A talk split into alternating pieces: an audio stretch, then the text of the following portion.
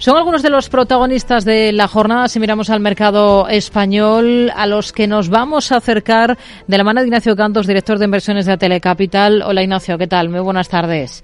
Buenas tardes. De momento mantiene el IBEX 35 esa cota de los 9.000 puntos, aunque está recortando mm, de forma moderada esta hora de la tarde, mientras estamos aguardando esas citas importantes con los bancos centrales de esta semana y mientras el Fondo Monetario Internacional dice que la situación mundial es menos oscura y apunta a un crecimiento de la economía española del 1,1% para este año. ¿Cómo ven las cosas?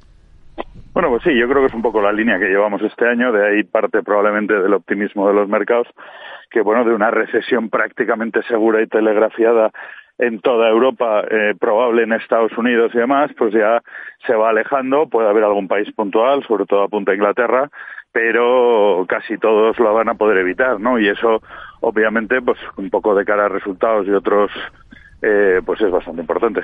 ¿Ven extrapolable lo visto en enero al resto del ejercicio o hay determinadas dudas en el horizonte y enero puede ser un espejismo? Bueno, yo creo que lo más probable es que no que sea un espejismo, pero hemos consumido una parte importante de lo que nosotros esperábamos para esperábamos un buen año para la renta variable, pero cuando pues casi estamos en los dos dígitos, pues parece un poco excesivo, con lo cual seguramente eh, tendrán que parar los mercados o tener algún diente de sierra no creemos que sea un, un líneas y desde luego no a este ritmo. Unicaja es el protagonista indiscutible de esta sesión, está recortando un 9%. ¿Con qué se queda de los resultados que ha presentado del último ejercicio?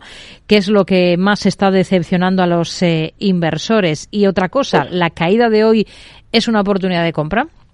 Pues eh, eh, yo creo, vamos a ver, empezando por el final, yo creo que, bueno, es una buena eh, oportunidad, pero me gustaría oír algo más de, explicaciones por parte de la, de la compañía y entrar un poquito más en profundidad. Bueno, prácticamente solo hay las comisiones y luego hay una limpieza de balance clara, pero que tampoco sabemos eh, motivada por qué. Y luego que los, el margen de intereses no mejore con la subida de los tipos, pues era algo que no esperaba el mercado, desde luego. Entonces, bueno, malos casi en general.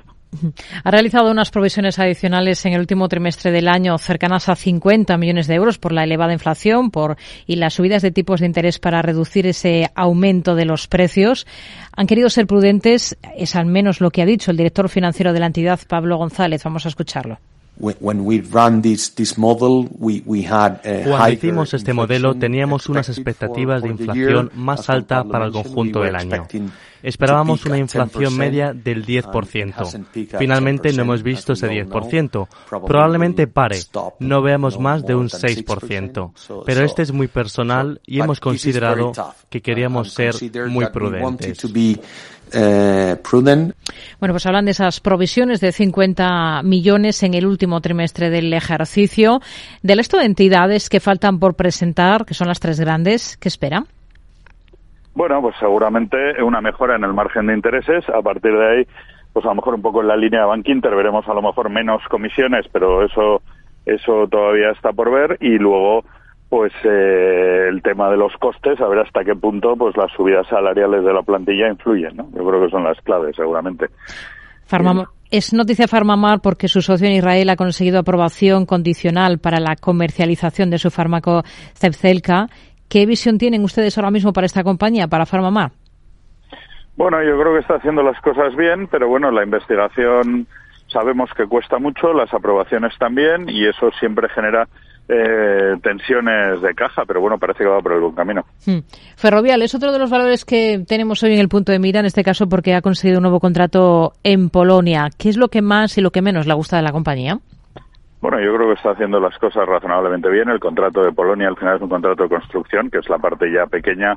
Tampoco es que sea una gran concesión y, por tanto, eh, yo creo que la compañía está bien, pero está no, no está barata, ¿no? En ese sentido es posible que a estos niveles de precio nos guste más SACIR que, que Ferrovial, sabiendo que la calidad de Ferrovial es mayor.